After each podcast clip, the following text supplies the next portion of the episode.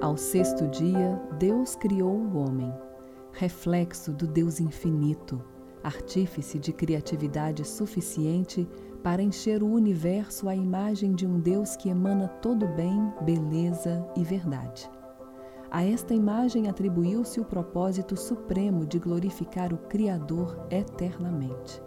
Fonte primária de identidade, a imagem de Deus, universalmente impressa em cada indivíduo, o faz humano. Humanidade inerente, não concedida ou reconhecida em razão de feitos posteriores.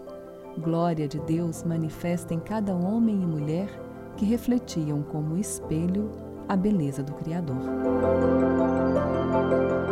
Para acessar na íntegra essa e outras 33 reflexões, adquira o devocionário da Estação da Criação pelo site www.livrou.com.br.